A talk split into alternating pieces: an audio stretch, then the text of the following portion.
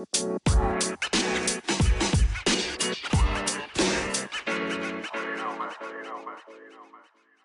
い。皆さん、こんにちは。コーチングサービスのハレルを運営している中塚優也です。こんにちは。Web3 ハッカソンプラットフォーム、アキンドを開発している金城です。Web3FM は Web3 にまつわることについて分かりやすく伝えたり、ゆるく深掘りする番組です。本日は、鶏卵問題をどう解決するか、Web3 にも有効なネットワークエフェクトについてお話ししていきたいなと思います。はい。今日はちょっと僕が最近読んでいる本で、あの、面白いネットワークエフェクトっていう本があったので、ちょっとその内容をですね、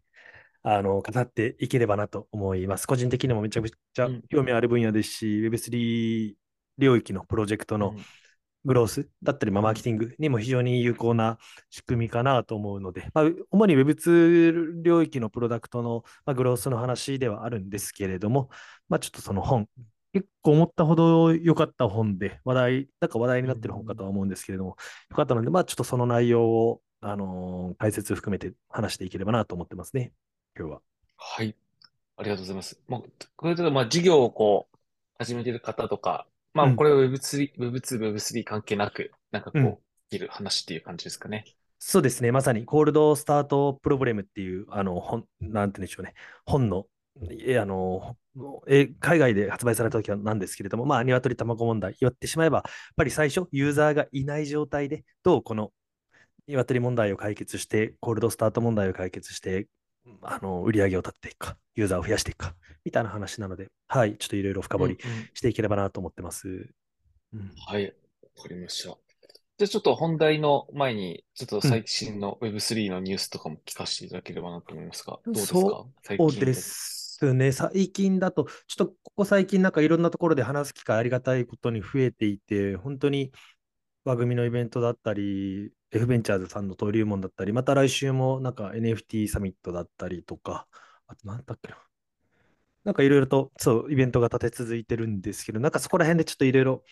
面白いトピックがあってですね、まあ、ニュースっていうものではないんですけれども、なんか最近、あのノックスっていうあのプロダクトを作っている、まあ、匿名の偽名経済のプロダクトを作っているキヨさんとちょっと話していたところで、このバリあの VC ですね、 verifiable コンあの credential、verifiable credential っていうのと、あの SBT についてどう思いますか？みたいなような、ちょっとあの質問をされて、なかなか、なんて言うんでしょう、的確な、もういきなりその質問をされて的確な回答ができた、できなかったので、なんかそのベースっていう、あの、なんて言うんでしょう、DID 系のプロダクトを作っている、あの、源さんとかともディスカッションをしていたところだったんですけれども、なんかまああれですね、言ってしまえばオフオフチェーンだけど、まあ、自分で情報の出し分け、まあ、自分が属性証明みたいなようなものですね、VC、あのバverifiable、verifiable credential、VC っていうんですけれども、まあ、自分があのどういうふうな実績があるのかとか、どういうふうな、例えばイベントに参加した証明があるのかとか、どういう学歴証明があるのか、免許を持っているのかっていう、そういった証明書っていうのをオフチェーンで、まあ、管理できるものがありまして、で、それはどの情報をどう出し分けするのかっていうのは自分でコントロールできるようなものと、あとは soulbound token ですね。オンチェーンで、これはオンチェーンで、あの、自分の、まあ、まさにその実績証明みたいなものなんですけれども、必ずもう見られてしまう。自分のウォレットアドレスというか、それを見られれば、どんな実績証明を持ってるか必ず見られてしまう SBT っていうのがあって、なんかその VC と SBT、なんかどう今後、まあ、連携していく、連携というか、なんかどうなんでしょうね、立ち位置としてはどうなっていくのかな、みたいなところは結構面白い問いだなというところで。あって、その別の源さんと話していたところでいくと、このまあ VC の情報っていうのを、まあ、一つ集約して、それがまあ SBT としてあの生成されていくのではないかな、みたいな話とかが結構、なるほどなっていうところが面白くてですね。まあ、例えばそのオフチェーンである、そういう証明書っていったところを、例えばもうそれこそ、なんていうんでしょう、あの、ゼロ知識証明とかを使って、その内容を明かさずに、例えば大学は必ず証明していますよっていう、その、なんていうんでしょう、具体的な内容っていうよりかは、その、一定基準の、あの、なんていうんでしょう、証明は持ってるかどうか、みたいなようなところを、なんかソウルバウンドトークンとかで証明していくみたいなような形とかあり得るんじゃないかな、みたいなところのディスカッションをしていて、ちょっと面白かったところですね。具体的な内容は明かさずに、なんていうんでしょう、なんかどこで、あの、いつ、免許を取ったのかっていう、免許証の中身は見せずに免許は持っているっていうようなその証明はできるとか、どの大学はいつ卒業したかとか明かさずとも、うんあのー例えばなんかそういう A クラスの大学を卒業しているっていうところが証明されたりとか、なんかちょっとそういう具体的なものは出さずとも、うんなんて一定の証明はできる仕組みってのはあり得るんじゃないのかなみたいな話とかはしま、あのずっとし最近していたところでしたね。はい。ちょっとまあインプットが面白かったのでシェアしてみました。うんうん。これってもう、なんか卒業してる人とかも、なんかもう持てるものなんですか？そうですね。まだ、もうこれからですね。ああ、どうなんだろうな。か過去に卒業した人とかも、そのまあ大学とか発行元が、まあそういったものをやれば、あの発行すれば全然持てる世界線はあるとは思うんですけれども、それこそ、あのージョイさん、ジョイ伊藤さんとかが千葉、千葉工業大学だったっけな、まあどっかしらの千葉の大学の、あの今、関わっていて、まあその千葉の大学の卒業生には、そういう SBT で卒業証明書を発行するみたいなような取り組みとかは一部やってるみたいですけれどもね。なんかまあまあ、ちょっとこのね、ね、あのー VC っていう verifiable credential っていう領域と SBT がなんかカニバってるようなところなので、なんかどんな分類になるのかっていったところは、界隈の人とかは結構課題、あのなんだろう、課題感としてはあるみたいですね。うんうんうんうん。はいなるほどまあ。まあまあ、ニュースっていうかは、はいちょっと最近の面白いトピック。あとは、そうですね、まあそんななんか大きなニュースないんですけど、例えば、なんですかね、最近だったら、あの、イースインディアあがやってまして、あの、イースインディアですね、がイーサインディアがやってまして、で、そこで結構なんか日本人の、あの、デベロッパーがそこの現地参加して、なんか結構プライズをいろいろ得たみたいなようなところとかもあって、やっぱ結構本当に日本人のデベロッパーが、このハッカソンですね、ハッカソンに参加して、しっかりあの評価されるっていうような実績が本当にポンポン出てきているなっていうところを、まあ、象徴するような、なんかイーサリアムファンデーションからのトッププライズをなんか得たみたいなようなところだったりとかして、うん、そうですね、なんかこのハッカソンに対するなんか流れみたいなのがなんかどんどんうんうん。あのうんうん。事例として生まれてきていて、あとは国内でもその名古屋大学だったり、東京大学だったりとかで、なんかあのハッカソンとかもやられていたりとかしてですね、うん、なんかもっともっとこの領域、ハッカソンに参加しするような人たちだったり、主催するような人たちもどんどん盛り上がってきていて面白いなっていうのはありますね。僕も今、うん。あの、また、あのーなんだ、僕一人で結構、なんて言うんでしょうね、海外のプロジェクトとコミュニケーションしたんですけど、ちょっとここ最近、もう、英語がネイティブの、あのーメンバーも今一緒にゴリゴリビズデブしているようなところで、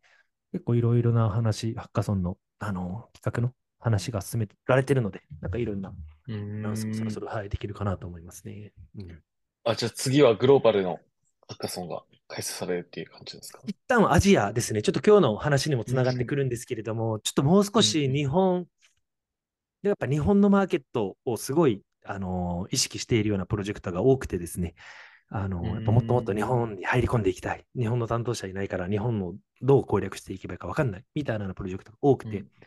日本にた日本のデベロッパーにアクセスできるっていったところにすごい価値を感じているようなプロジェクトが思ったほど多いなっていう印象もあって、うん。まあ、全然日本でもう少し、あのー実績作ってもいいのかなと思ったり、あとはまあ、それこそ GK ハッカソンアジアみたいなところで、うん。まあ、東アジアを対象にした、まあ、ハッカソンとかも今進め、企画進めてたりもしてるので、なんか徐々にですね、まさに今日のあのネットワークエフェクトの話にも入ってくるんですけれども、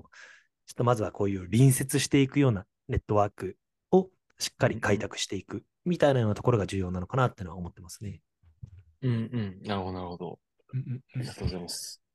じゃあ本題に行きます？この流れで。そうですね。僕ちょっと行きましょうかね。はい。うん。じゃあ、今回のネットワークエフェクトでの、まあ、本に、こう、書いてる内容もお話聞きつつ、じゃあ、こうんうんう、実際、いや、新庄さんがやってる授業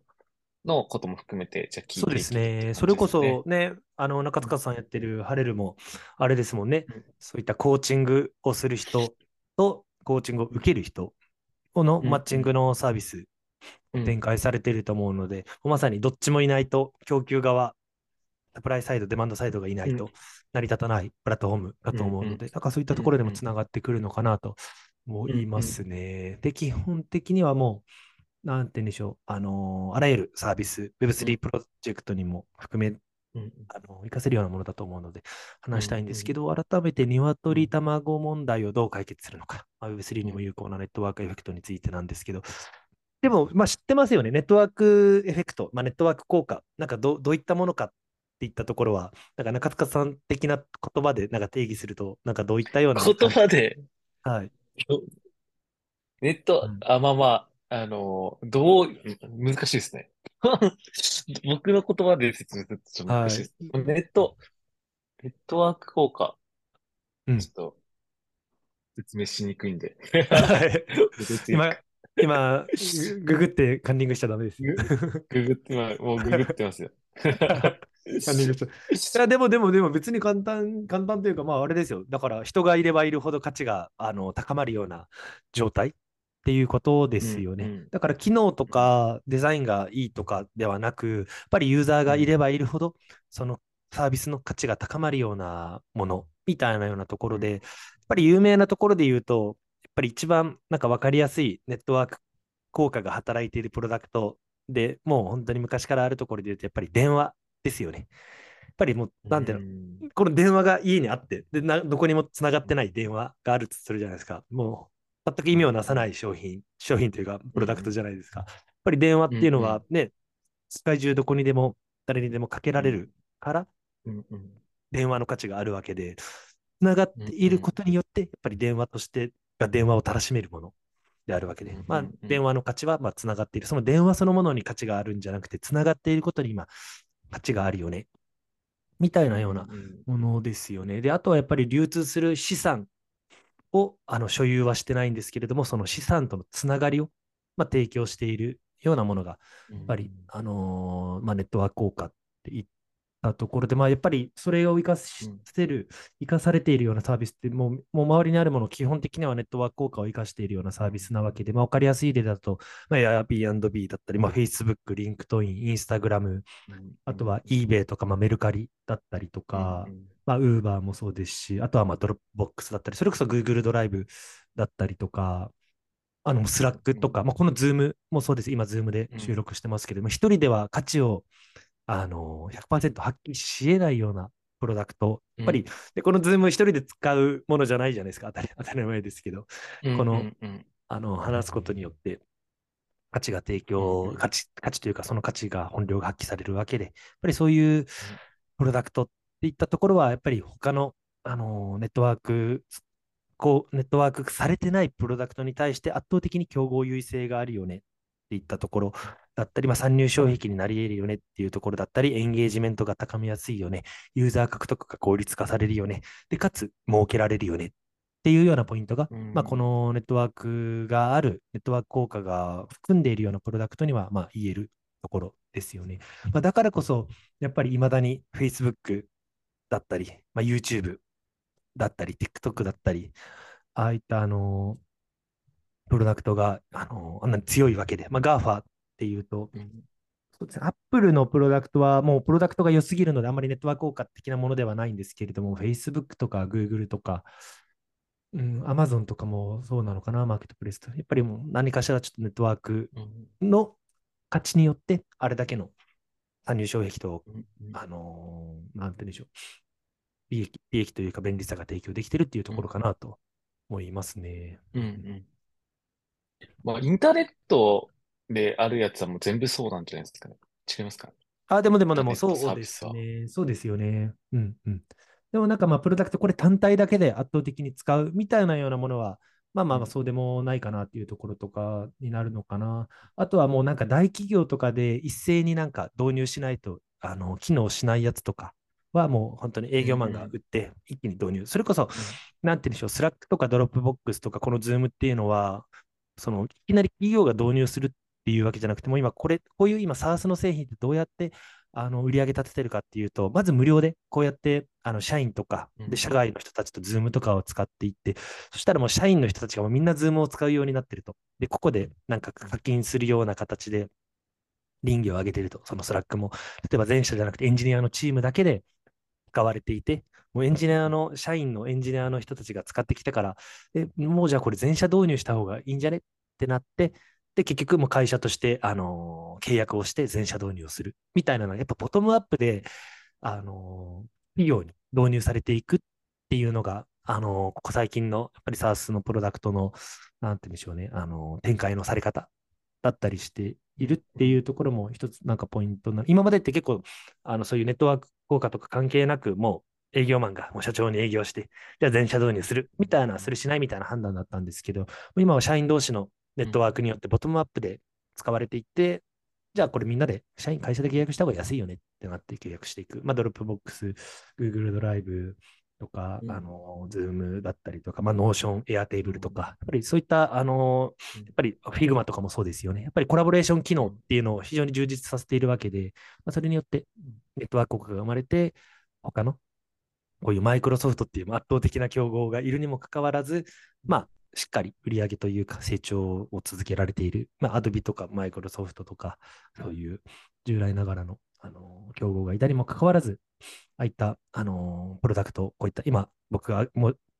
話したようなプロダクトが成長できてきているのは、まあ、一つネットワーク効果の言えるところっていうのがあるのかなというところですね。で、ちょっとこの本に書いてある内容をちょっと順に説明していきたいんですけれども、あの、やっぱりこのなんかネットワーク効果みたいなようなところはですね、なんかこの実際の生態系というか、自然にも、自然の世の中にも、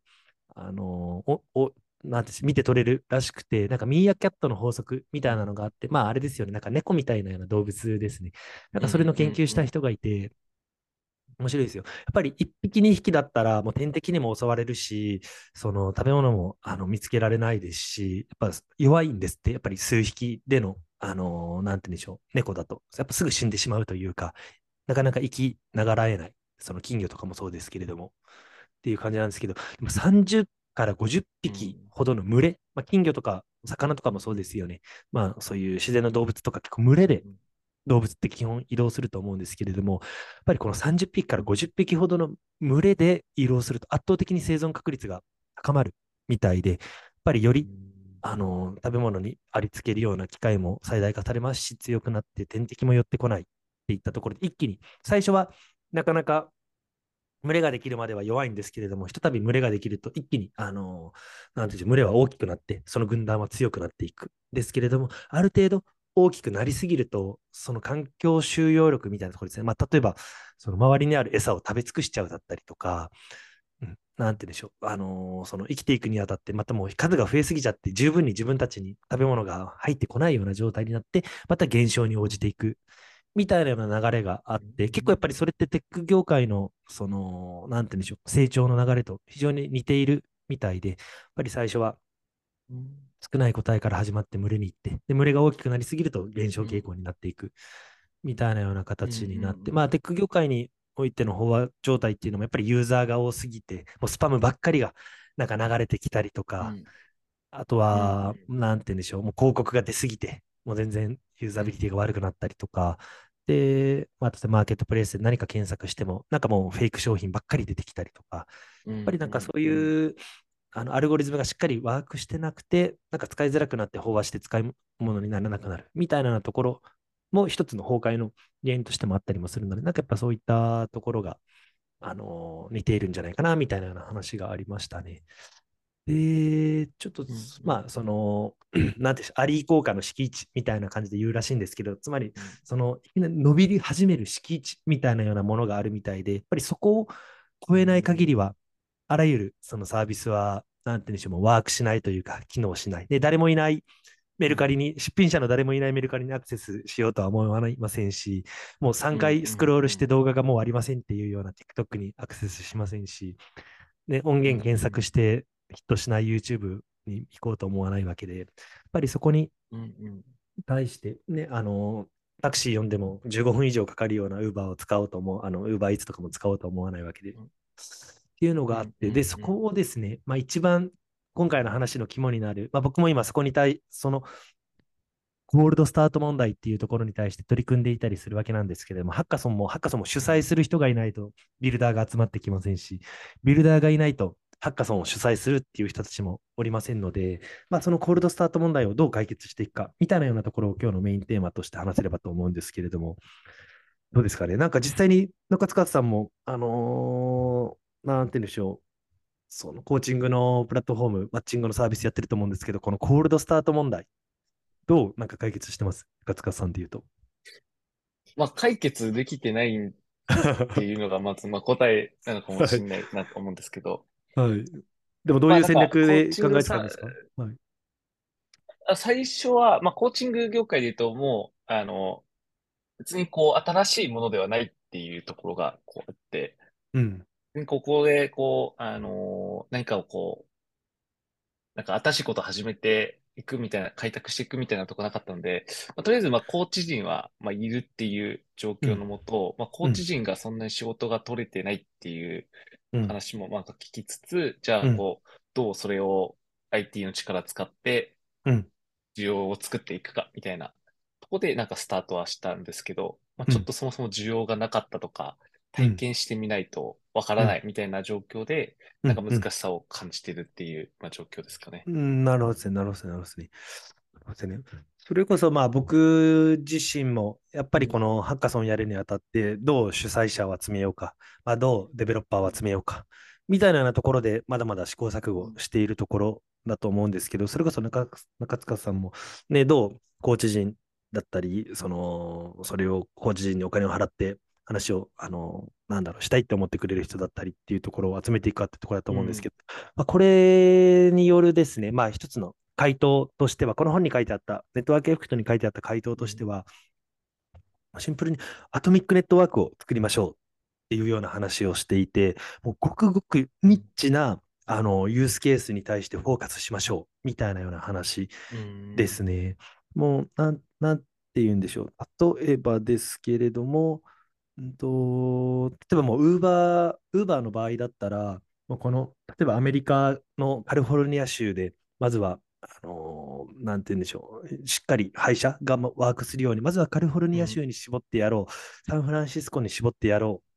カロネ州に絞ってやろうじゃなくて、それでも広いんですよ。カロネ州めちゃくちゃでかいじゃないですか。じゃなくて、サンフランシスコに絞ってやろう。これでもまだ広いと。もうこの駅のこの場所にいる人には必ずタクシーが行くようにしようっていう、もう本当にめちゃくちゃピンポイントの、あのー、ニーズのあるようなユーザーには必ず、あのー、満足してもらえるような状態を作ろうみたいなようなある瞬間的なニーズを解決していくためのあの成功体験みたいなような、あのネットワークをまずは作っていくのが大事だ、みたいなような話を、あの書いておりまして、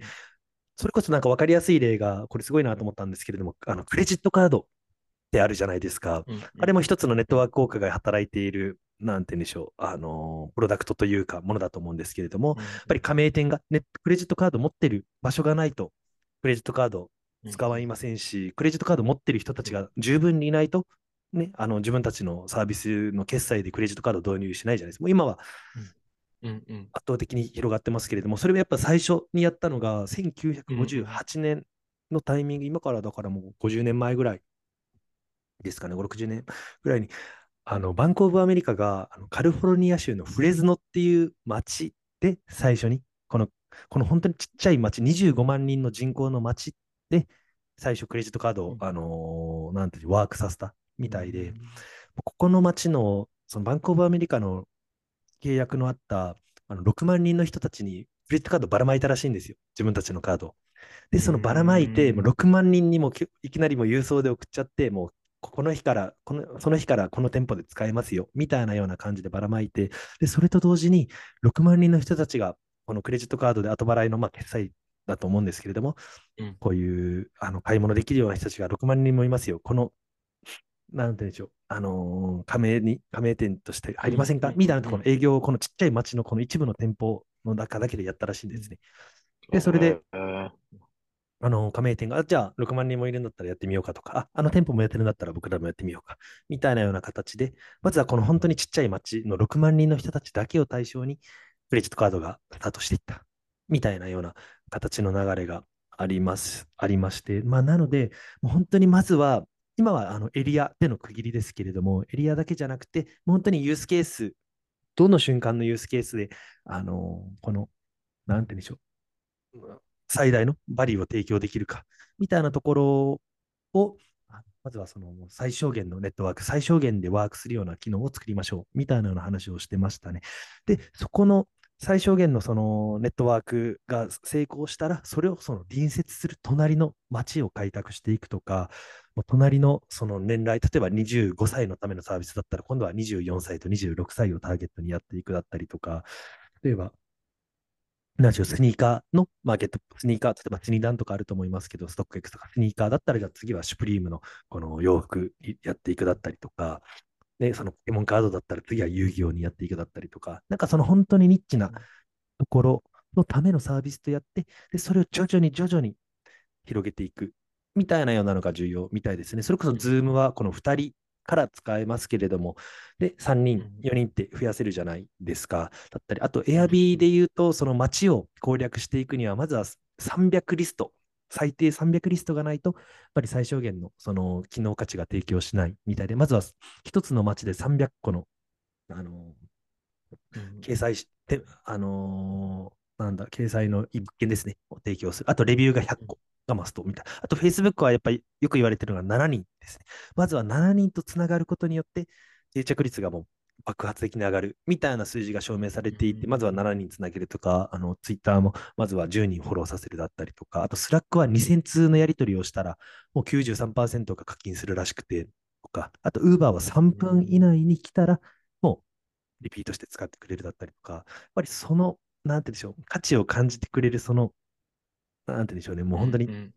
仕組みを、あのー、ちっちゃいユースケースで作っていく。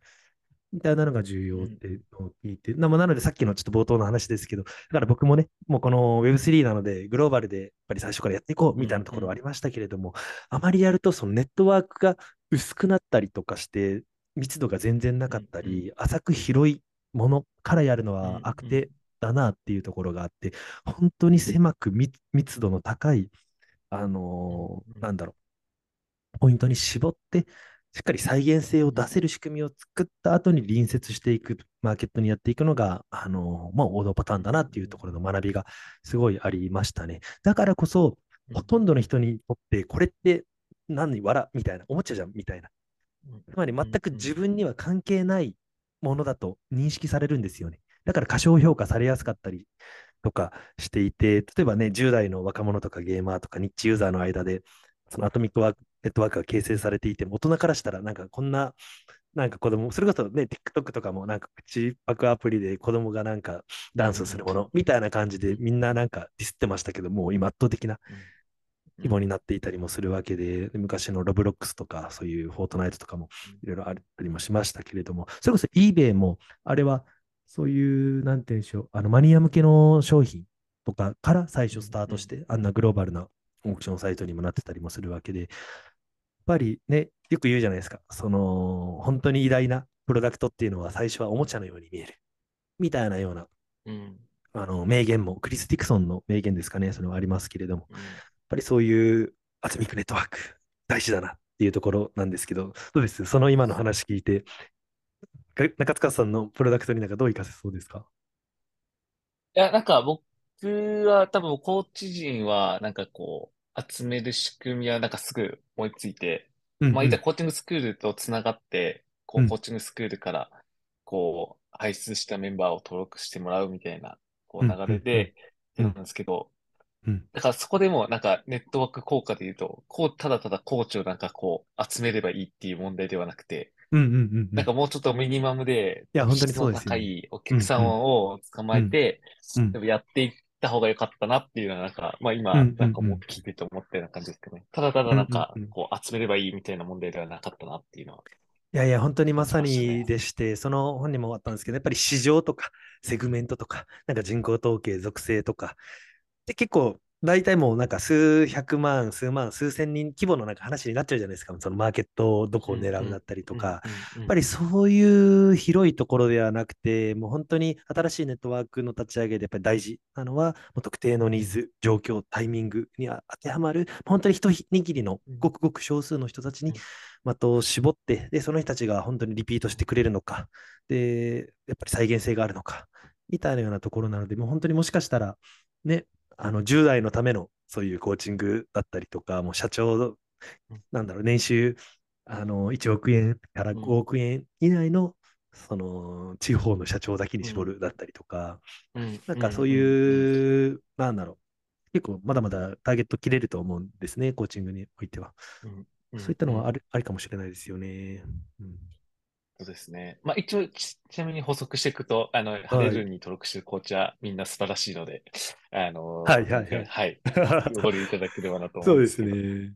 うんいやいやいや、だからちょっとまクレジットカードも話も面白いなと思ってて、で、んうん6万人に配って、で、加盟店増やすときに、さに、なんか別に6万人が使ってくれるっていうのは別に使わないで、ただ持ってるっていうだけで、なんかこう、多分ね、期待値がこう勝手に上がるというか、でも、こう、そうですよねクレジットカード会会社からすると別に使うって言ってないよね、みたいな、うんこううん話にもできると思いますし、なんか営業のなんかしやすさというか、うんなんかそこもなんかこう、戦略的にうまいな、みたいなとこはなんか聞いてて思いましたね。ですよね。これうまいですよね。あともう一つ、近い例でうまいのが、これもまあネットワーク効果の一つなんですけど、クーポンですね。クーポンもやっぱり本当に50年とか60年前ぐらいなんかコカ・コーラのやつが最初にやったのかな。これは当時はあれじゃないですか。あの、やっぱ面を抑える。この小売りで大事なのは、スーパーに並べてもらう必要があるわけですよ。その面を抑えるみたいな、よく棚を抑えるとかって言うと思うんですけど、やっぱりそれも、もうその当時の新聞の中にこのクーポンを全部入れ込んで、うん例えばね、それも10万人とかの配布、クーポン配布するじゃないですか。で、その後にも店舗に行って、うん今、この商品のクーポン持ってるのを10万人に配ってるみたいな。これから多分、クーポン引き換えに来るだろうから、ちゃんと棚に僕たちの商品をあるようにしておいてね、みたいなような感じの店舗にもう声かけるわけでも、そしたらもう、ただでね、クーポン引き換えに来る人たちが来るのはもう容易に想像ができるわけで、じゃあちょっと棚の面積を増やそうだったりとか、で、そのクーポンで来るついでに他の商品ももちろん買うじゃないですか。まあだからやっぱりそういう人たちを、あの迎えるためにしっかり商品陳列を補充しておこうみたいなような感じになって、最初は、なんて言うんでしょう、競合に負けていたような商品だったんですけれども、もう棚をひっくり返して、一気にうん。あのメインシェア取ったみたいなような、まあ、ちょっとこれは、あの小売りの、なんかもう P&G とか、なんかそういうユニディーバとかのなんかやり方にとかに近いかもしれないんですけれども、そういうあの、まあ、金で成長を買うみたいなような、ちょっと、あのー項目もあってですね、まあ、それもクーポンも、まあ、じあの、ありだよね、みたいな話もしてましたね。いやー、でもまさにですねほ。うんうん。うんうんはい。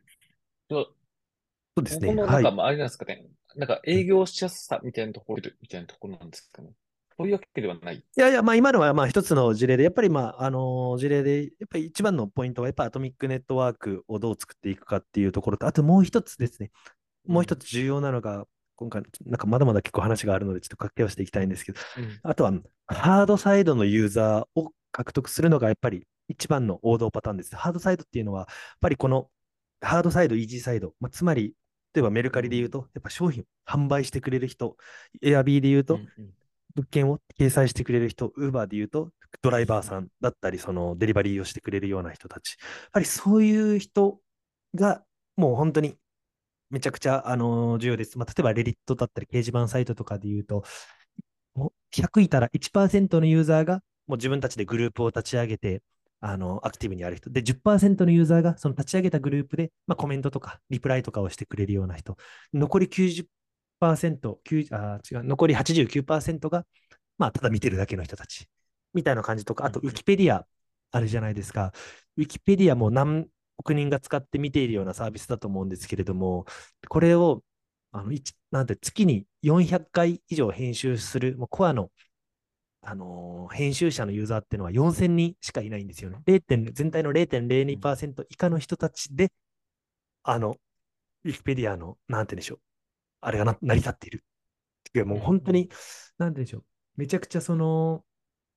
それこそ YouTube もそうじゃないですか、YouTube、TikTok も。一部のインフルエンサーのどに人がめちゃくちゃ集まっているわけで、やっぱりいかにそういう、あの、良質なコンテンツをサプライしてくれるようなあのユーザーを集めていくか、みたいなようなところが、あのまあ、めちゃくちゃ重要ですし、めちゃくちゃ難しいっていう話ですね。うん。やっぱそういう人たちをいかに、あのなんだろう、もう最初の段階で、まあ、巻き込むかっていったところ、で、その人たちが抱えている課題だったり、その人たちにとってのベネフィットだったりっていうのをいかにしっかりデザインして、あの届けることができるか、みたいなようなところが、まあまあ重要ですよねっていったところで、まあそれめちゃくちゃ正直難しい部分、まあほとんどほとんどの、もう基本的にはほとんどのもう99%のスタートアップはもうそこで、ね、あのハードサイドのユーザー見つけられず、見つけたとしてもさっきのアトミックネットワークの再現性を持たせられず、やっぱり入っていく、あの、なんて言うんでしょうね、衰退していくわけです。それこそ僕が昔作っていたトレバリっていうアプリも、あの、なんて言うんでしょう。その動画版の楽天トラベルみたいなところを施行していたもので、やっぱりその動画を投稿してくれるようなユーザーをどう集めていくかみたいなところが課題で、やっぱりそこは最初、インスタグラムでカフェとか、なんか、まあ、映えるような、まあ、ホテルもそうですけど、映えるような投稿をしていたインスタグラマーさんを、まずはあのハードサイドのユーザーとして定義して、まあ、インスタをガチって、まあ、そこで DM をして、このアプリにも投稿してください。そしたら、フォロワーの多いこのトレバリのインスタ、30万フォロワーのインスタで、あなたたちの動画を紹介してあげますよ。だからこのアプリで動画を投稿してくださいみたいなようなと、もう本当に届きまくって、で、なんとかその動画数とかを増やして、ユーザー数を増やしていったみたいなところではあったんですけれども、やっぱりもうインセンティブがトレバリのアプリにあったんじゃなくて、インスタの中で目立ちたい、フォロワーの多いところに紹介してもらえるから、トレバリに投稿するみたいなようなインセンティブ、モチベーションだったので、やっぱりなかなかアプリに定着させることができなかったなっていうような課題感とかもあったりしますね。で、あとはやっぱり今の話あった通り、その、やっぱり一番、まあ当たり前ですけど、重要なのは、その、プロダクト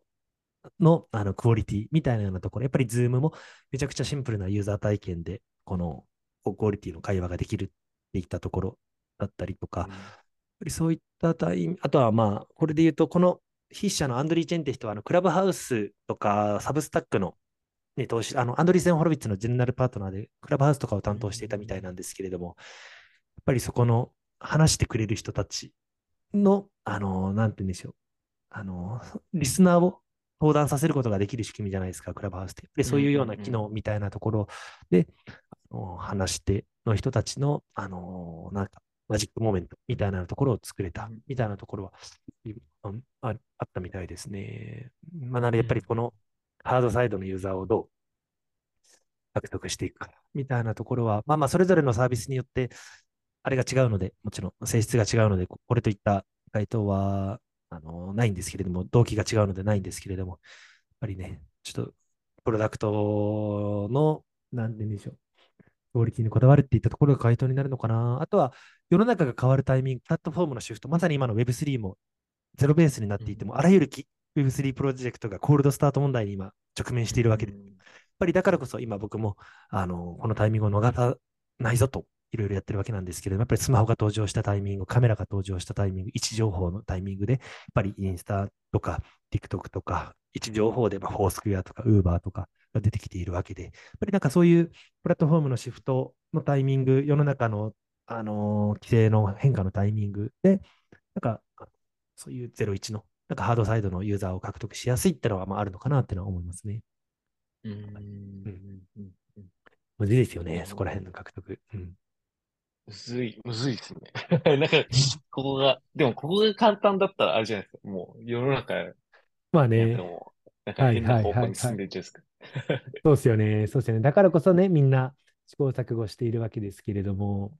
それで言うと、なんて言うんでしょうね。やっぱり、ここで紹介、結構なページ数割いて紹介していたのが、ハードサイドの獲得のやり方で言って、プロダクトで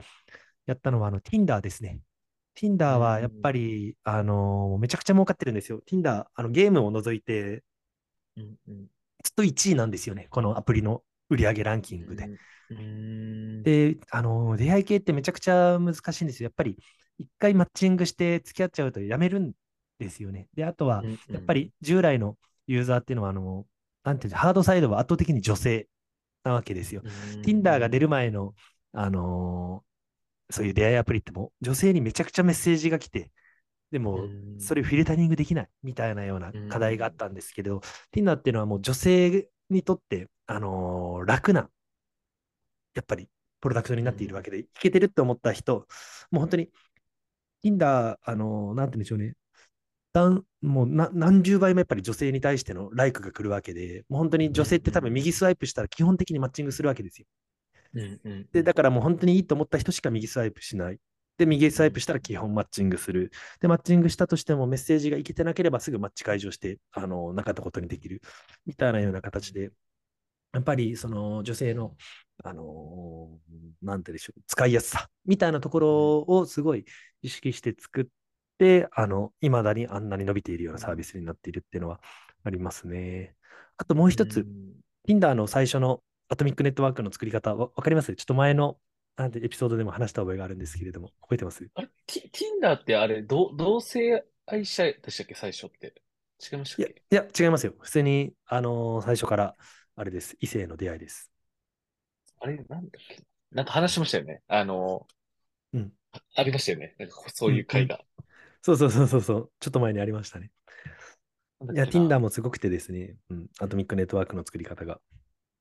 えっと、大学でしたっけ？まあ、ですです。あ正解です。で、パーティーやって、パーティーに参加したかったら、Tinder のアプリをインストールしていることが条件。みたいなようなのを、もう一つの大学に絞って、あのーパーティーを企画して、で、そこでやっぱりイケてる人たち、可愛い子たちとかが集まって、で、このパーティーに、あの、来てた人と、あの、話話せなかったけど、この Tinder 使えばもうみんなやってるっていうのがわかるので、Tinder をスワイプしていけば、このパーティーにいた気になってた子にマッチングできるかもしれない。だったり出会えるかもしれないっていうところで、パーティーに参加した人たちが次の日もずっと Tinder を使い、あのー続けたみたいなところですね。で、それがワーク一つの大学のパーティーでワークしたので、じゃあ隣の大学、隣の大学っていったところでやり続けたみたいなような形で、で、その Tinder を最初作った人たちは、あのー初めての企業だったわけですよ。シリアルアントプレーナーとかではなくて、で、Tinder やっぱりあんだけ成功したのは、さっき言ったプロダクトの女性に優しいプロダクトだったってのもそうなんですけれども、それ以上にこのオペレーション力、このマーケティング力、この足を使った、この現場を抑えに行った、あのーやり方で勝ったプロダクトになってますね。もうまさにこれも小さい大学の中でのネットワークを作って横展開をしていった。っていうリアルを抑えて買ったってのはありますね。まあ、あとそれで言うと、やっぱり、あの、アンドリュー・チェーンさんは、ウーバーの、あの、グロース担当の方だったので、で、ウーバーも同じですよね。あれも、やっぱり街ごとの、で、出会い系もあれじゃないですか。うん。で僕使って、アメリカ人、あニューヨークに住んでる人とマッチしてもね、その会えないわけで、無理ゲーなんで、うん。あれもやっぱり場所に依存しちゃうサービスなんで、なかなかグロースが難しいんですよね。このインターネットらしい、その圧倒的なスケールがやっぱりしづらいサービスにもかかわらず、あんだけやっぱり成功していて、やっぱり Uber もやっぱりそれと同じで、やっぱり本当に最初はそのサンフランシスコで、あれも最初はハードサイドは、あれだったんですよ。あの、リムジンサービスだったので、自分たちで運転手を雇って、その車が迎えに行くっていうサービスだったんですけれども、まあ途中から、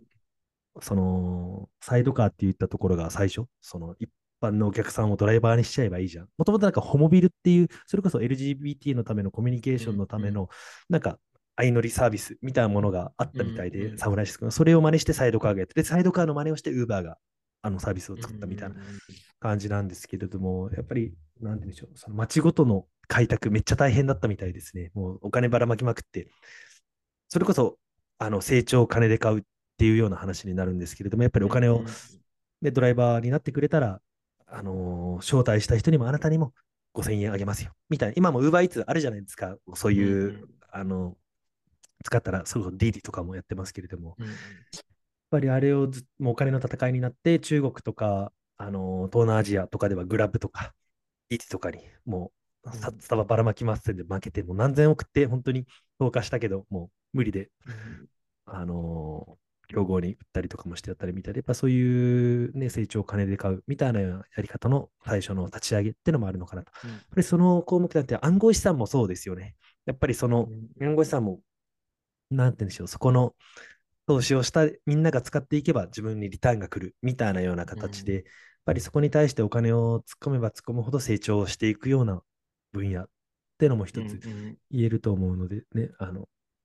うんうん、そのお金でスケールをしていくっていうような仕組みにも言えるのかなっていうところかな。あともう一つ有名なところで言うと、ツールで誘ってネットワークで引き止めるって言ったのもめちゃくちゃ有名な事例で、なんかそれ聞いて、なんかイメージするのあります？ツールで誘ってネットワークで引き止めるっていうのが、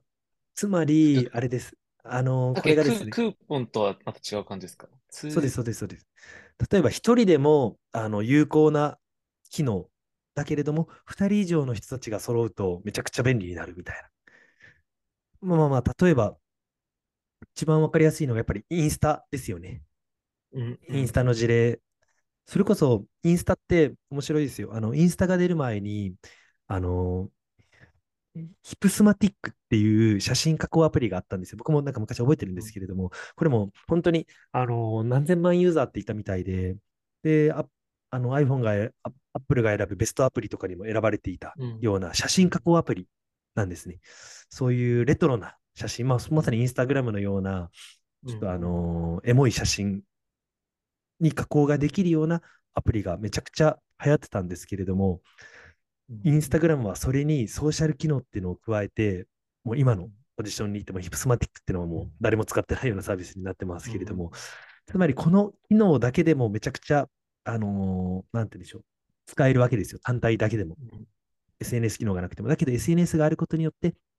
こんだけグロースしたとか、あと GitHub もそうですよね。GitHub ってもともとこのうんソースコードのバージョン管理のサービスですけれども、もう今は、で、プロジェクトで、それぞれの、あのー、なんプルリクエストを受けて、それをレビューしてとか、それを取り込んでっていうような、え複数のコラボレーションのための、開発者のためのコラボレーションネットワークになってますし、とか、あと Google ドライブも一人でも、あのね、スプレッドシートとかドライブ使えますけど、やっぱり共有機能が強力で、で、同時に、Figma もそうですよね。あの、コラボで編集できたりするわけじゃないですか。とかとか、あとはまあまあ、ピンタレストとかもみんなでそのボードを共有して、いろんな画像のムードボードを全員でみんなで作っていくとか、やっぱりそういう、なんて一つでも使えるようなシングルユースケースを提供して、それでユーザーに定着してもらいつつ、また他のユーザーとの連携機能っていうのを提供していく。まあ、あとゲームの対戦モードですよね。最初はコンピューターと戦うけど、他のプレイヤーと戦った方が楽しいし、みたいなところとかもある。なんかそういう、結構有名ですね。ツールでユーザーを誘ってネットワークで引き止めるうんのは有名そこも一つのハードサイドのユーザーを、あのー集めていくためのポイントなのかなっていうのはありますね。うんうんうんうんうんそうです。なんか、そう応用できそうじゃない、できできないですかね？ハレル、ハレルの方で。なんかマッチング機能は今あるから、そのうん、それがツールってなった時に、あとはその交流ってことですよね。コーチ陣と、あ、もしくあはの、そうですね。もしくは一人でも、なんででしょう。あの、それこそ AI にカウンセリングしてもらえるとか、わかんないですけど。面白いですね。うんうん、とかとか、わかんないですけど。まあ、そう、なんですかそうですね。そういう、なんだろう、うん日日記機能だったりとか。うんうんうんうん。うんあ、そうですね。日記機能とかはやろうとは思ってましたうん。うんうん。だからそこにね、その過程とかを見てコー、チングの人がやるだったりまあ、あとはグループでのカウンセリングだったりとかも面白そううんですん。えー、とかはやっぱりありましたね。あとはそこら辺のあの伸ばしていく戦略で言うと、もう一個やっぱり重要なのがフリーンストーン戦略っていうものがあって、もうこれはもう何かっていうと、人力でやるってことですね。つまり、裏では機械がやってるように見えて、実際にあの他のユーザーがやってるように見えて、実際人がやる。例えば、有名な例で、メルカリも初期は中の人たちが売ってたんですよ、全部。うんあの、ダミーアカウントで、その商品売って、売ってたりとかか買われてた。つまり、メルカリがやっぱりすごかったのが、僕も当時覚えてるんですけど、フリルとか他のサービスもあった、メルカリが伸びた理由っていうのは、出品したら売れるんですよね。マジですごいなと思っていて、それで、じゃあもう一回やろうってなったんですけど、やっぱ運営がみんな買ってたみたいですね。あれはうん運営が買って、で、運営が買ったらまた売るんですよ。それを自分たちで。うんだからそこまでの、うんなんだろうな、あの、コストにはならないというか、うんだからやっぱり最初のこの、ああいったフリマアプリとかの magic moment、aha moment って売れることじゃないですか。うんうんうんうん、出品者としては。うんうんうんなのでやっぱそこを、あの、ハードサイドの一番のアハモーメント、出しても売れないっていうところをもう人力で解決していた。みたいなところ面白いですよね。あと、レディットっていう、まあ今、アメリカ、日本では流行ってないですけど、まあうんアメリカでもう、めちゃくちゃ、デイリーアクティブユーザー5000万人ぐらいで、めちゃくちゃでかい掲示板サイトがあるんですけど、あれももう最初の1年間とかは、運営の人たちがもう全部、あの、スレッドを立てていた。で自分たちで全部コメント、もう本当に何百、何千っていうダミーアカウントを作って、あったかもアクティブなように自分たちでやっていた。みたいなようなうんのもありますし。それこそ分かりやすい例が、あの、任天堂とかで、わかります？ニーテン、あの、ニーテンドー64とか、僕覚えてますけど、ね、うんニーテンドースイッチとか出すときって、必ず最初にマリオとかゼルダとかスマブラを同時に出すじゃないですか。うんうんうん自分たちのタイトルを。うんうんやっぱりそれもね、あのー最初のこのコンソール買ってもらわないといけないわけで、コンソール買ってもらうには、中身がないとコンソール買う意味ないじゃないですか。カセカセットというか、あれがないと。うんうんで、そのキラータイトルっていうのはやっぱり自分たちで作ってコンソールを買ってもらうみたいなような感じの戦略にしているわけで、やっぱり、あのーなんて言うんでしょう。最初はもう完全人力でやりながら、うんうん途中でハイブリッド、人力と機械のハイブリッドになって、であ最後は全自動になってスケールをしていくみたいなような流れが、やっぱりあの理想だったりもするので、やっぱりね、そのインスタとかもやっぱり伸びたのは、あのやっぱ投稿したらいいねが来るっていったところがやっぱりすごくて、あのインスタ伸びたんですけど、これもね、僕の中で、あのなんかそういうのが公言されてたわけじゃないですけど、そのいいねもね、もう本当になんか意図的にというか、ん。もしかしたら機械でやってたのか、なんだろう、スタッフでやってたのかですけど、最初にやっぱりあの採用したのもコミュニティマネージャーっていうのは有名な話なんですけれども、やっぱりそういうユーザーの、ハードユーサイドのユーザーに対してのマジックモーメントをやっぱり意図的に作りに行ってたのかなっていうのは感じますよね。うんうんうんうんもうこれって結構、あれですよね、グレーゾーンを攻めるか攻めないかの、攻めてる人たちって感じですよね。いや、でももうもうスタートアップはもうそうしないと、一番難しい01はもうそうでもしないとっていう話ですよね。それこそめちゃくちゃ面白かったのが、あれですよ。なんだっけ。あのードアダッシュっていう、まあ、ウーバーイーツみたいなものですね。それも、まさにグレーなのが、契約してない店舗のあれ載せて、ここで注文されるじゃないですか。注文されたらもう自分たちで買いに行って、自分たちがあの普通に買って、それで配達するみたいなような感じのことをやってたみたいで、それが一定数注文が来たら、ほら、あなたたちのあの店舗にこんな、毎月こんだけ注文来てるんですよ。じゃあ、僕たちに加盟しませんか？っていうのは、ける文句になるわけじゃないですか。めちゃくちゃ頭いい。なって思ったりもしましたし、やっぱりもうそういう01で実績がないので、もう実績をもうもう半ば、そのフェイクな情報でも作りに行く。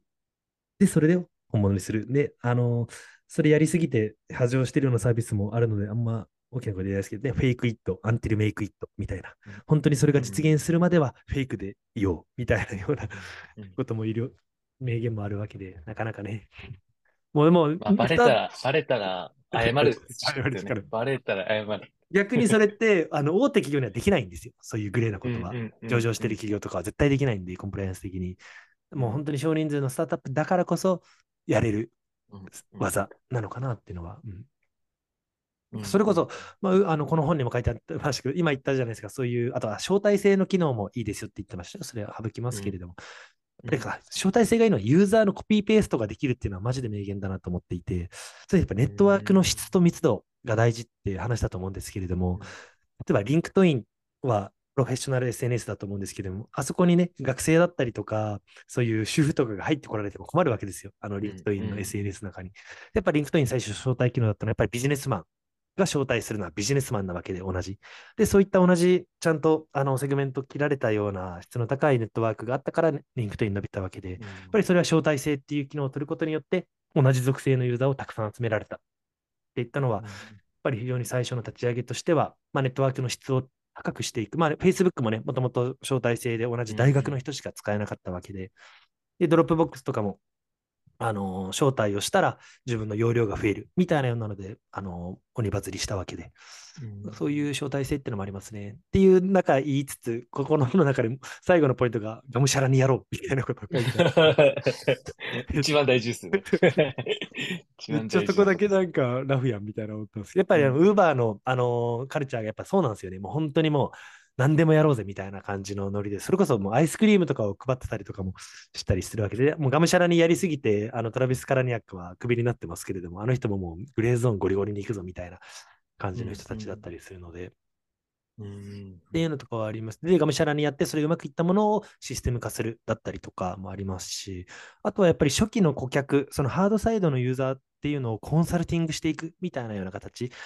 それも有名なワードですけど、ポール・グレアム、Y コンビネーターのポール・グレアムがスケールしないことをしようみたいなようなことが明言があって、全然スケールしないやり方ですけれども、本当にそのハードサイドのユーザーと向き合うことによって、本質的なインサイトが得られたりとか、再現性を出していくための、その、なんていうトリガーが得られたりとかもするわけで、なんかそういう、本当にもう、あの、なんだろう、技術力っていうよりかはもうオペレーション力、気合みたいなようなところが重要な部分も結構、そこは往々にしてあるのかなっていうのを感じましたね。うん。なるほど。はい。ここだと、だから最初の段階だと、なんか変に頭でっかちになるか、まずはもう動いて動いて動いてみたいな。いや、まさにまさに。でも本当そうですよ。感じで、いける人が、なんかもう、いや、結構してるイメージありますよね。いやー、まあ、本当そうですよね。なんかもうね、これ言ったら元もこうないですけども、情熱だったり熱量だったり、この分野に対して、どれだけもう無限に施策をやるかどうか、みたいなようなところですよね。もうぶっちゃけ10個の施策やって1個当たればいいぐらいで、基本失敗するわけですよ。あらゆる施策っていうのは。やっぱりそこをモチベーション高く続けられるかどうかっていったところは、やっぱりもうファウンダー、経営陣の気合でしかないのかなっていうのもあるので、うん、で、その手数が多くなると、ね、あのー、当たりのポツポツ出てくるわけで、で、その当たった、ポツポツ当たったものをもう一回やっていくみたいなところの繰り返しでしか、半分運に近い部分もあるので、やっぱりそのオポチュニティをどう最大化していくかっていうのは、もうバッターボックスに立つ数を多くするしかない。それにできるのかなっていうのもありますよね。うん、はい。うん。ですね。はい。ところで、すみません。ちょっと次なんですけども、ちょっと結構時間経っちゃいますけど、まだ、まだ中塚さん大丈夫ですか？あ、僕は大丈夫です。はい。ですか？あはい。はい、ちょっとですね、まだいくつかあってですね、で、今の話はですね、その転換期どうやっていくかみたいなところで、本当にこのコールドスタート問題であの伸ばしていく方法。で、次がですね、天井が来たらどうしていくかみたいなところ。ある程度ネットワーク効果が生まれて伸びてきたときに、じゃあどう展開していくかっていう話なんですけれども、これもいくつかあってですね、例えばもう本当にネットワークが飽和していく、市場が飽和していくってなると、やっぱそこからまた頭一つ抜けるのめちゃくちゃ難しいわけですよ。今もそれこそ Facebook とかが、あの、もういけてないよね、みたいなのはもう世界、世界的な、もう日本だったらもう数年前からもうおっさんの SNS だよねってなってるわけで、グローバルでもそうなってるわけで、やっぱりもうなかなかあれだけの規模でももう Facebook っていけてないっていう雰囲気になったら、もう一気に逆回転が始める。そこで mixi がそうじゃないですか。もう離れて、一回離れると、あのー、このサービスの利便性が下がって、利便性が下がるとまた離れて、で、また離れると利便性が下がってっていう、本当に伸びるときはフィードバック、正のフィードバックサイクルが入りますけど、うん、逆の速度もものすごい速くなっていって、もう一気に誰もいない、あれを使ってるのはダサいよね、みたいな雰囲気にやっぱりなるっていったところは、このネットワーク効果の非常に危険な面でもあって、で、Facebook が減り始めたときは、あの、 Myspace っていうサービスがありましたけども、それも一気にもユーザーが誰もいなくなったりとか、するわけで、やっぱり非常にあの日本だったらまあ mixi がそうだったわけで厳しい部分があって、で、やっぱりだからこそ、その Facebook がなんとか生き延びっていうのも、インスタグラムっていう全く別のものを買収したり、WhatsApp を買収したりとかして、もうこの新しいそのネットワークをもう自ら作りに行く、買いに行く、だったり新しい市場を全く別軸で獲得しに行くみたいなようなやり方をしない限りは、もうなかなかその天井の突破はできないっていったところは、やっぱりこの本に書いてあってめちゃくちゃ難しいって言ってましたね。例えば、市場の飽和的なところで言って、eBay ってもともとあのオークションサイト、日本だったらあの全然入ってない、まあ、日本でいうヤフオクみたいなようなものですね。オークションサイトだったんですけど、やっぱそれも、なんて言うんでしょう、あのー、天井になってきたと。で、どうやってそれを開拓していったかっていうと、オークションサイトからもうメルカリみたいな固定価格でも買えるようにしたみたいなようなあれですね、戦略にとってあの伸びていったとか、あとは eBay の決済で使われてたのが PayPal で、で PayPal を買収して、で PayPal はもう eBay の今何倍もの市場規模になっているようなプロダクトになってるんですけれども、やっぱり、あのー、違う、やっぱ自分たちのネットワークの中で使われているまた別のネットワークをあの買いに行ったとか、そこだけ切り出してまた別のプロダクトにしていったとかっていうような形で、やっぱり一つ大きなネットワークになっていくと、やっぱりそこの中でまた小さい、小さいネットワークみたいなところの熱量の高いところを見出して、まあ、そこを育てていくみたいなようなやり方っていうのがこの天井が来た時に取るべき戦略みたいなことは言ってましたね。Twitch っていうサービスわかります？あ、もう一度いいですか ?Twitch っていうサービスって知ってますかね？わかんないですね。わかんないですかね。これもすごいサービスで、あの、Amazon が買収したゲームの配信プラットフォームですね。ゲーマーのためのこの配信プラットフォームなんですけれども、やっぱりこれももともとあのー、全方位で、ジャスティン TV っていうあの、なんていう配信サービスがあってですね、リアルタイム配信サービス。で、そこでもす、まあまあ、数百万ユーザーいて伸びてたんですけど、ちょっとこの成長じゃ俺は嫌だっつって、そこで一番熱量の高かったゲームっていうカテゴリーだけに特化したような配信サービスをやったら、もう何千万ユーザーってなって6000億円以上で Amazon が買収しているたりもするんですけれども、やっぱりもうそういうふうなあの隣接ネットワークを開拓していったり、新しい使い方を増やしていく。で、まあ、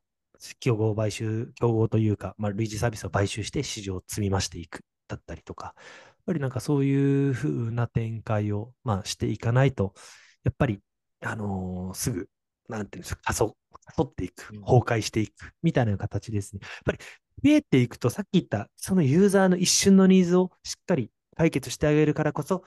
あとネットワークが生まれるよって話しましたけれども、ネットワークが大きくなっていくと、コンテキストの崩壊が起きるっていったところも面白いなと思っていて、ね、なんていうんでしょう、それこそ、な、なんていうんでしょう、コンテキストの方がなんて、なんて言えばいいのかな、それこそ、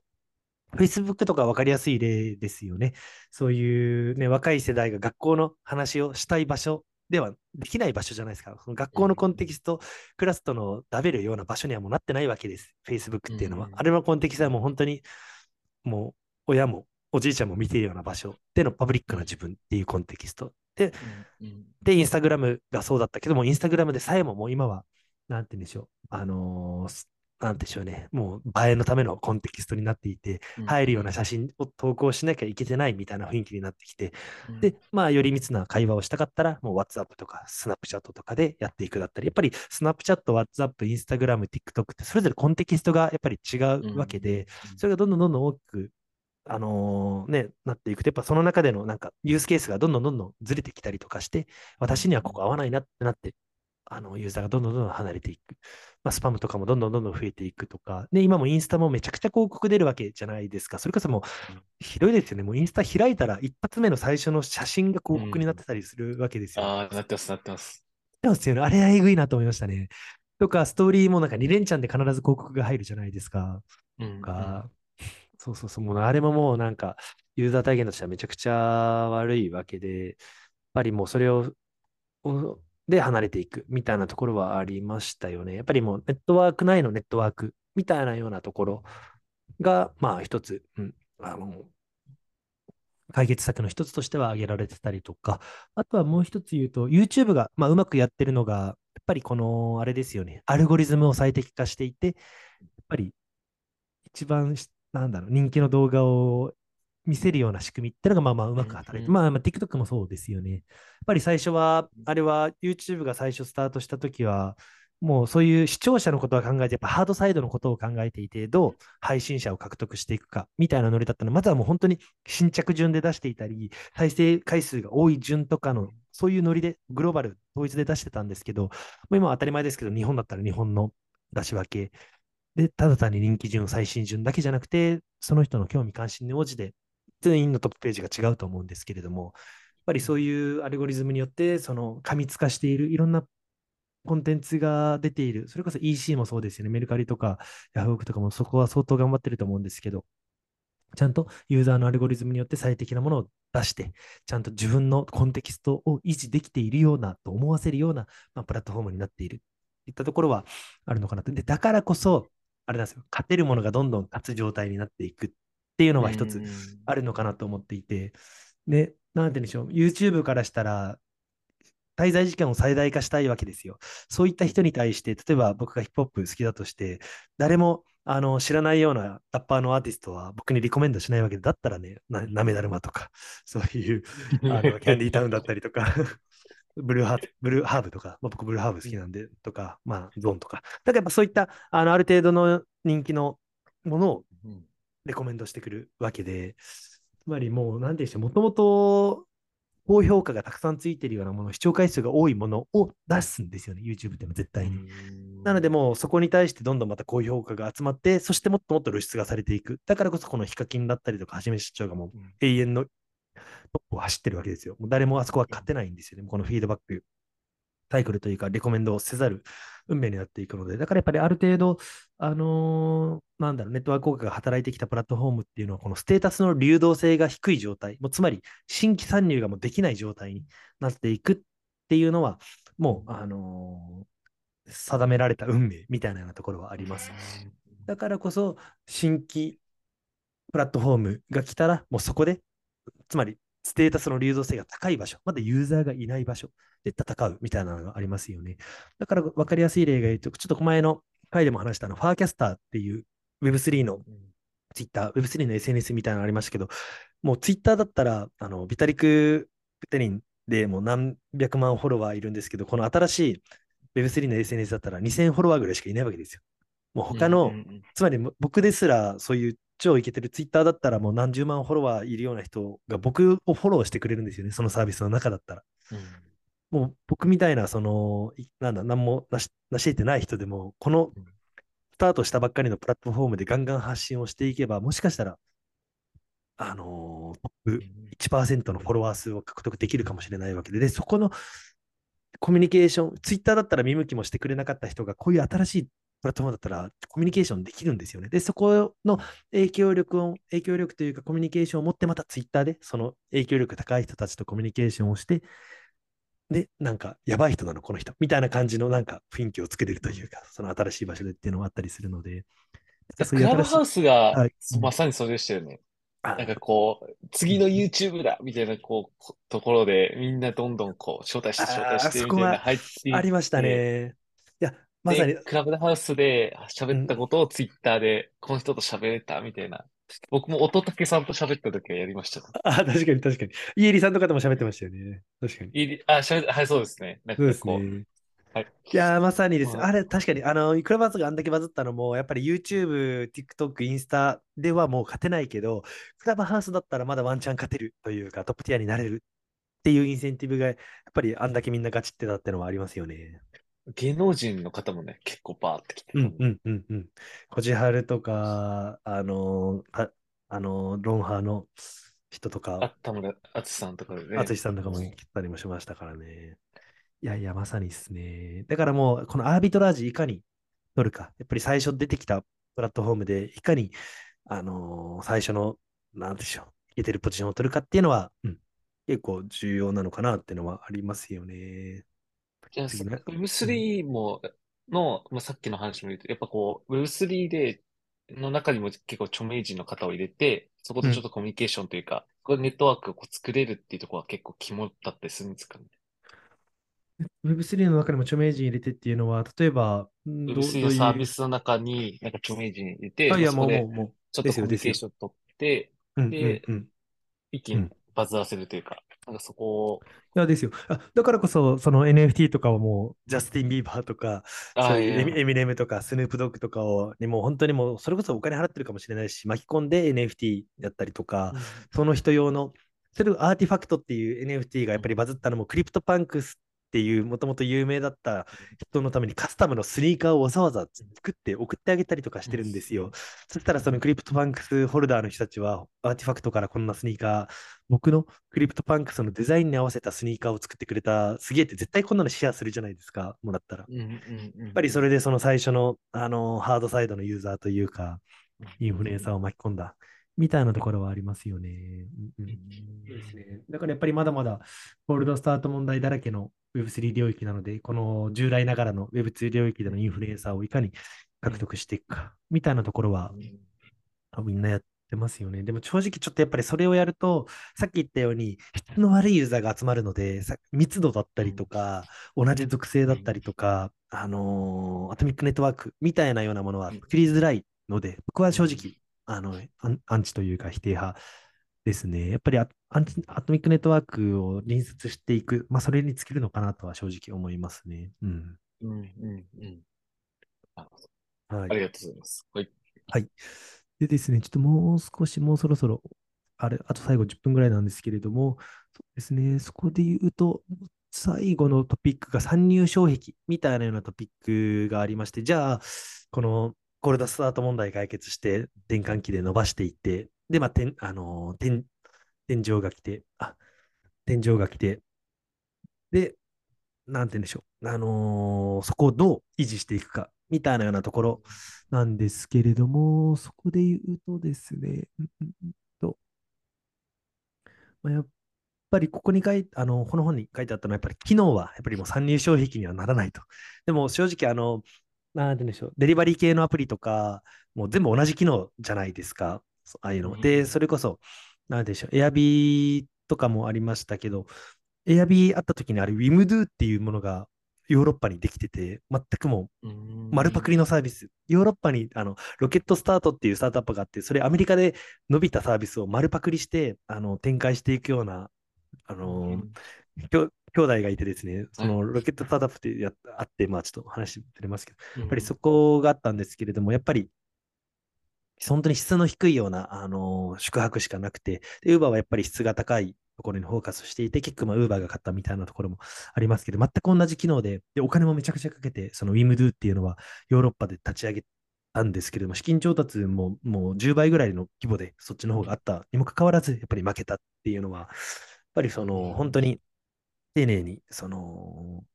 ハードサイドのユーザー、宿泊場所を提供してくるユーザーをやったっていうところで、まあ、やっぱりそういう、なんて言うんでしょう。あのネットワークの大きさではなく、まあ、質と、まあ、密度が重要ですよね、みたいなようなところがあって、じゃあ、なんて言うんでしょう。あの、ちょっとまあ、参入収益って話じゃないかな。じゃあ、どうやって、なんて言うんでしょうね、その01のところを、この参入障壁を持っているような人たちに対して、なんでしょう、勝っていくのか、みたいなようなところ、一つ、まあ、これも参考になるな。ちょっと最初に話せばよかったですかね。最初の、この、なんていうんでしょう、アトミックネットワークを作っていく際の、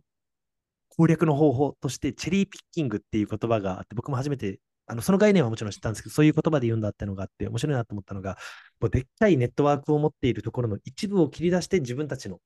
なんでしょう、サービスにするみたいなようなイメージですね。例えばこの Airb は、あのクレイグスリストっていうのがあのあって、夢もあるんですけど、あれってもう本当にグローバルの掲示板なんですよね。ここで人材紹介もやってるし、不動産売買もやってるし、そういう宿泊のあの、斡旋もやってるし、本当に何でもありの掲示板なんですけれども、そこの一部の機能を切り取って、あのー、Airb が誕生した。そこの一部を切り取って、その不動産のジローっていうサービスが誕生した。その出会いを切り取って、Tinder が、あのー、やった。一部を切り取って、まあ、メルカリみたいなようなサービス、ポッシュマークとかいろいろあるんですけど、販売したみたいな感じで、あとは、まあ、レリットっていうのも、やっぱりでっかい掲示板だったりするんですけど、やっぱレリットの本当にめちゃくちゃ熱狂的なあの会話をしているような人たちを切り取って、例えば株の話をしている人たちを切り取って、レリオ、あとロビンフッドっていうサービスが出たりとか、やっぱりそういう大きなネットワークの中の熱量の高いネットワークだけをキングしていくというか、より質の高いあの状態に持っていくみたいなようなものがあって、まあ、そういうふうなやり方を展開していくことによって、あのなんでしょう、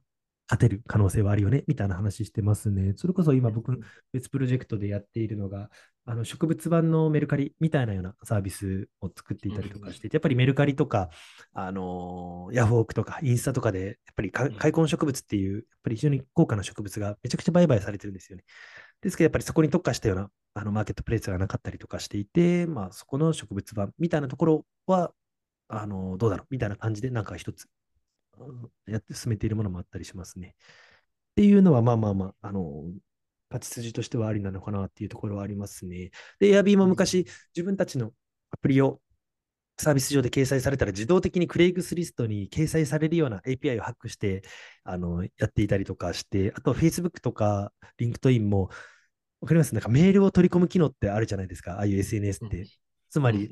連絡先を取り込んで、なんか一斉に招待メールを送るだったりとか、簡単に誘えるだったりとか、ああいうあのメールのプロトコルをハックして、その一気にその招待メールを送れるような機能だったり、で、その Facebook のまたつながりを生かして、この Jinga っていうゲームアプリが、ゲームサービスが昔あったんですけれども、Facebook API を使って、なんかもう通知を僕が使ったら、僕のつながっているフレンド全員にそのゲームの招待を Facebook 上で送るようなサービスとか、結構2012年、13年とかが、もうそういうスパムの通知ばっかりだったんですけれども、なんかそういう風な形でグロースしていくみたいなのは、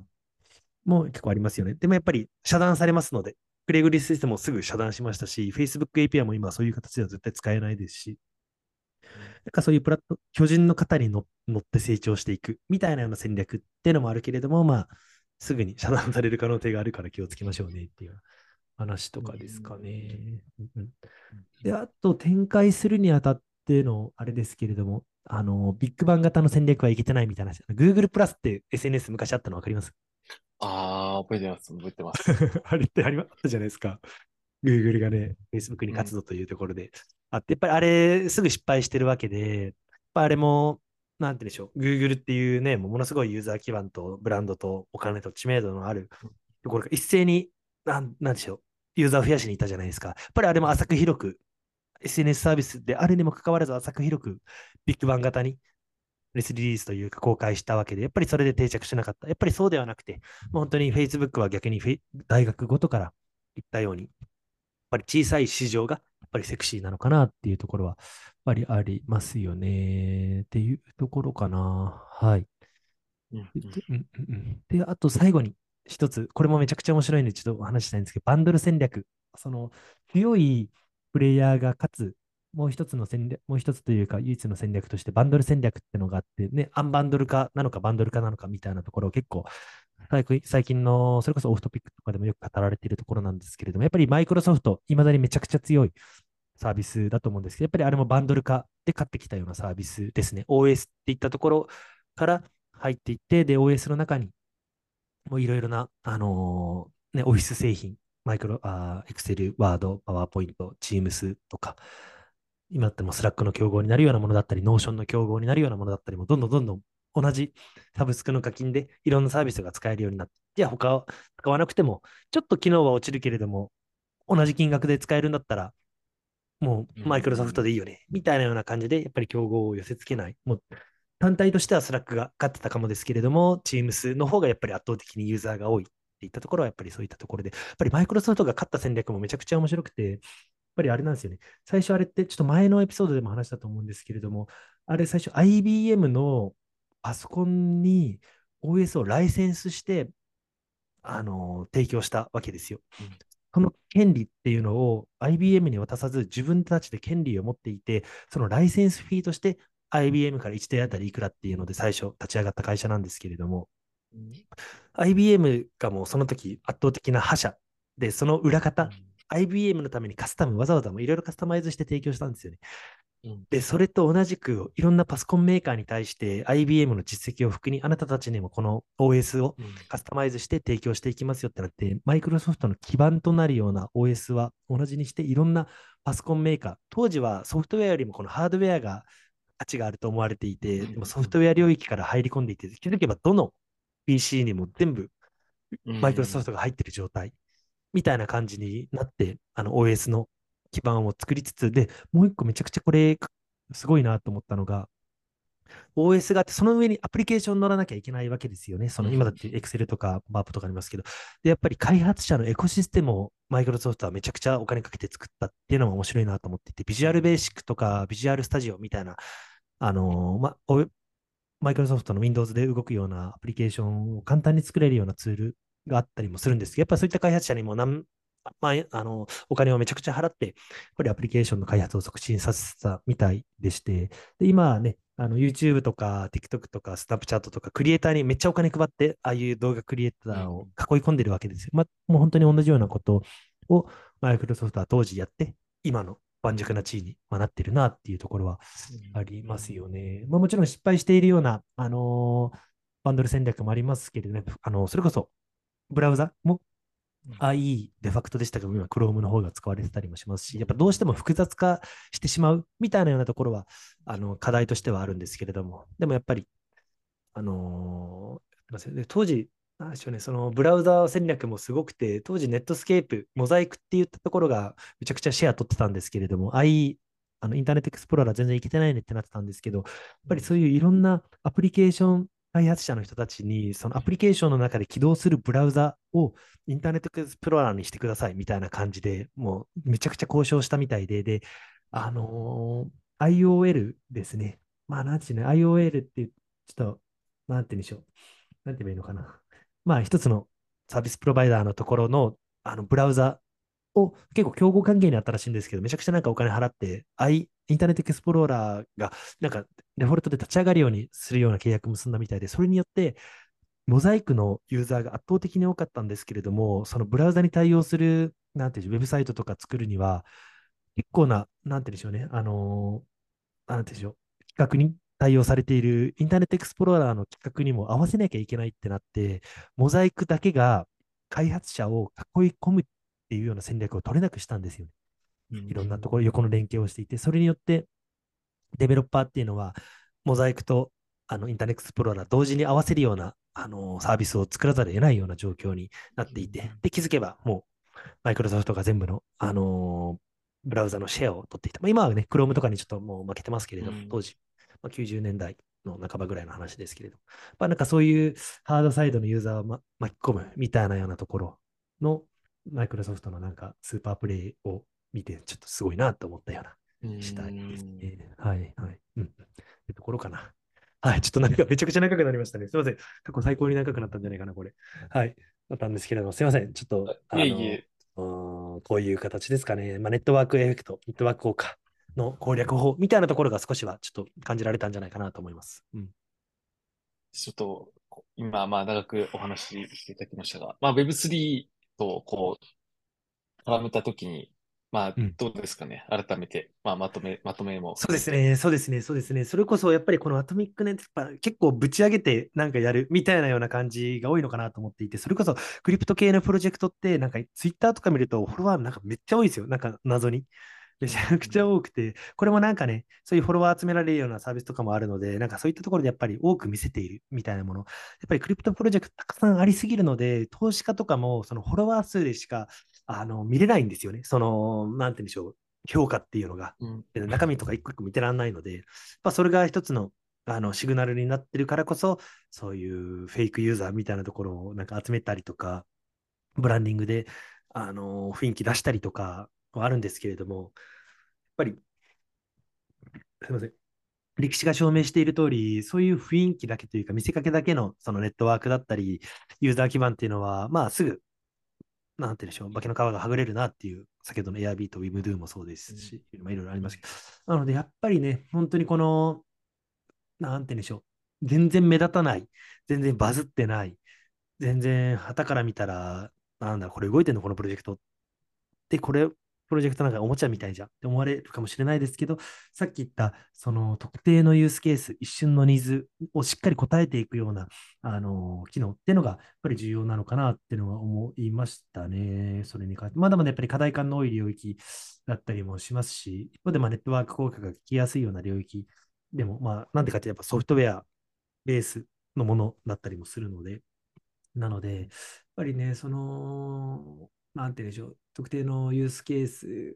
ぱり今、黎明期なので、大きいマーケット、大きいあのユーザーボリュームを取りにバーンとぶち上げるみたいなようなところが結構多かったりするのではなくて、やっぱりもう本当に具体的なペルソナを定めて、ターゲットを定めて、愚直に、あのー、顧客と向き合うっていうのが改めて大事なのかなっていうのは感じましたね。あとは Web2 のその成功事例みたいなところはいろいろ活かせるポイントなので、うん、なんか結構やっぱ若いあのー、人たちが多かったりするんですけれども、やっぱりね、僕とかこの、なんだろう、Web2 領域からやってたりもするわけで、こういったところもしっかり活かせるような部分も自分の経験上もあったりもするので、しっかりなんか歴史と歴史からの学びを生かしながら、進んでいきたいなと思いましたね。はい。うんうん。はい。ありがとうございます。ありがとうございます。ぜひ、はい。これを機に、アキンドもですね。はい、はい。ちょっと、一緒に、はい。中塚さんも頑張っていきましょう、お互い。はい。頑張っていきましょう。はい。はい。では、今回はこんなところですかね。今回もご拝聴いただきありがとうございました。今回のお話も、ポッドキャストの他に YouTube でもご覧いただけますので、そっちもチェックやフォローいただけると嬉しいです。それでは、また次回お会いしましょう。ありがとうございました。ありがとうございました。